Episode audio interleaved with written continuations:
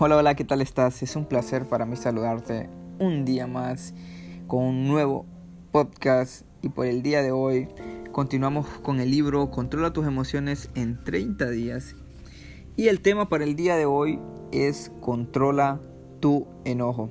Recuerden, vamos por el día número 4. Así que si tú eres una persona que te tiendes a enojar fácilmente, que te frustras, que lo tomas todo a mal, que no te dejas corregir, que no puedes controlar tu enojo, pues este episodio de podcast es para ti.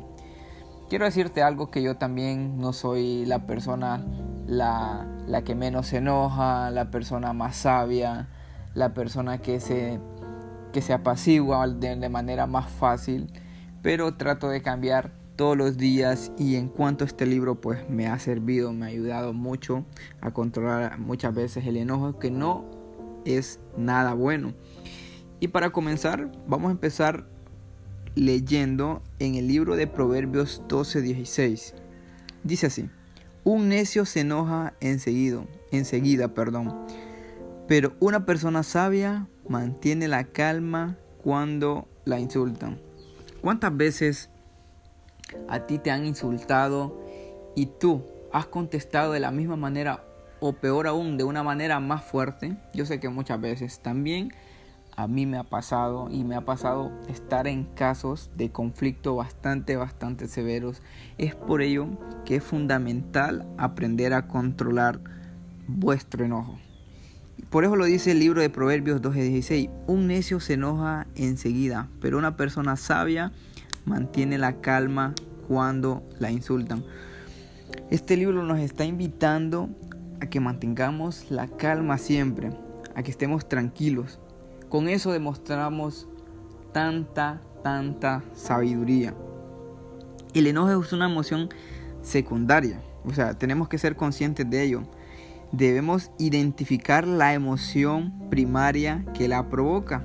Estas emociones primarias son las respuestas internas que asignamos a los eventos externos, como, como los que les había dicho en el libro de Proverbios, cuando un insulto, cuando una persona les insulta, cuando ustedes no se sienten respetados o cuando ustedes se sienten ignorados o despreciados, manipulados y muchas otras emociones que lo que causan es que entremos en ira, que entremos en enojo y pues explotemos, saquemos todo lo que tenemos dentro y sentimos que queremos reventar.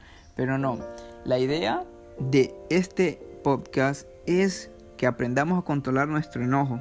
Y eso lo vamos a conseguir a través de la sabiduría que solo Dios nos puede dar a cada uno de nosotros. Yo sé que es difícil, yo sé que es algo que, muchas veces no lo podemos controlar, no podemos controlar. Y, y, o sea, va a llegar un momento en el cual pues vamos a dejar de enojarnos en un promedio, pero igual siempre no vamos a seguir enojando, o sea, somos humanos, cometemos errores y no vamos a estar exceptos de llegar a enojarnos. Lo único que es la diferencia entre una persona que se enoja y una persona que actúa cuando se enoja. O sea, tienes todo el derecho a enojarte, pero la diferencia está en tus acciones. ¿Qué es lo que haces cuando tú te enojas? Cuando tú te enojas y insultas, agredes, dañas, a otra persona, es ahí donde está el problema. Y pues bueno, no estoy intentando también minimizar los daños, mucho menos, eh, o sea, sufridos cuando tú tienes una pareja, si en el caso tú tienes una pareja que te golpea, no es, no, o sea, este libro tampoco se refiere a ello también, de que te vas a dejar golpear de, de tu pareja o si tienes un novio, que te vas a dejar golpear de tu novio, claro que no, todo este tipo de abusos son totalmente diferentes y deben ser reportados lo más pronto posible ante una autoridad competente. Y pues mira, aquí nos hace una pregunta, ¿qué tiene de bueno mantenerse aferrado al enojo? Una persona muy inteligente dijo una vez, cada minuto que pasas enojado, pierdes 60 segundos de felicidad. Imagínate que pases enojado todo el día. O sea, ¿Cuánto tiempo de felicidad te estás quitando? Te estás robando. Quizás te enojaste con tu vecino porque dejó su que su, su perro se fuera a hacer popó a tu césped, a tu cerca. Quizás estás enojado con tu, con tu mamá porque no te dejó salir de fiesta. Quizás estás enojado con tu esposa o con tu esposo y a veces por cosas muy insignificantes que lo único que hace es mermar tu felicidad.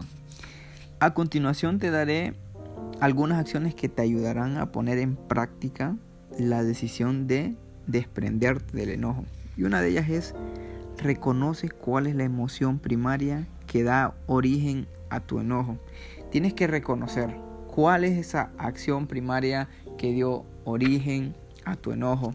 Quizás porque te despreciaron, quizás que no te respetaron, quizás que te hablaron en voz fuerte, quizás te insultaron. Tienes que reconocer. Después, debes ser consciente de cómo se manifiesta el enojo.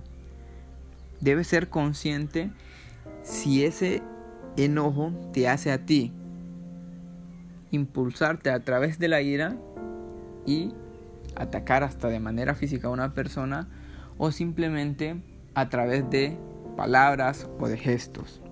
Ahora bien, como tercer paso, controla el impacto del enojo en tu cuerpo, inspirando profundamente y expirando con afirmaciones como, como estas. Gracias, bien recibido, no pasa nada. Cuando tú haces este tipo de acciones, cuando tú primero respiras o inhalas y después exhalas, automáticamente tu cuerpo entra en un estado de tranquilidad, de paz, de calma, de serenidad y tendrás un número muy alto de poder controlar tu enojo y que simplemente quede ahí y que no vaya a pasar a acciones negativas o más negativas, porque el enojo es una acción totalmente negativa. Como punto número 4, vigila tu tono y tu lenguaje en todas las comunicaciones, no solo con las personas que te ha molestado. Pide las cosas en lugar de exigirlas, te sentirás más en control y los demás estarán más motivados a cooperar contigo. Hay una regla de oro que dice no hagas lo que no te gustaría que te hicieran. Si tú tratas a las personas de una manera muy mala, no esperes que a ti te traten cantándote serenata y llevándote flores, porque eso no va a suceder jamás. O sea, nosotros somos producto de lo que hemos sembrado. Si tú siembras mal, créeme que vas a cosechar mal. Si tú siembras bien, vas a cosechar bien. Así que cuida tus palabras en las cuales tratas a los demás. Y número, el punto número 5, toma la decisión de perdonar. Sabrás que has perdonado cuando ya no deseas que tu ofensor sea castigado. O sea, perdonar es un acto tan valiente, tan puro, que créeme que te puede sacar de un lado totalmente oscuro a un lado o a una zona de luz. Perdonar te va a hacer mejor persona. Punto número 6. Habla con un consejero si crees que necesitas más esfuerzo práctico. Si no tienes un consejero a mano o cerca de ti, créeme que soy una persona normal, común y corriente como tú. Y me gustaría también ayudarte a ti, que habláramos un día de esto, que me cuentes cuáles son tus preocupaciones, que me cuentes qué es lo que te enoja a ti, qué es lo que te hace eh, actuar de una manera impulsiva y te hace cometer errores. Créeme que yo también paso por momentos difíciles, pero trato de controlarlo en la manera más buena posible. Así que este ha sido el episodio de hoy. Continuamos mm, con el tema número 5 que es programa tu día para el siguiente podcast. Así que ya saben que estoy a la orden muchos éxitos y muchas bendiciones para cada uno de ustedes.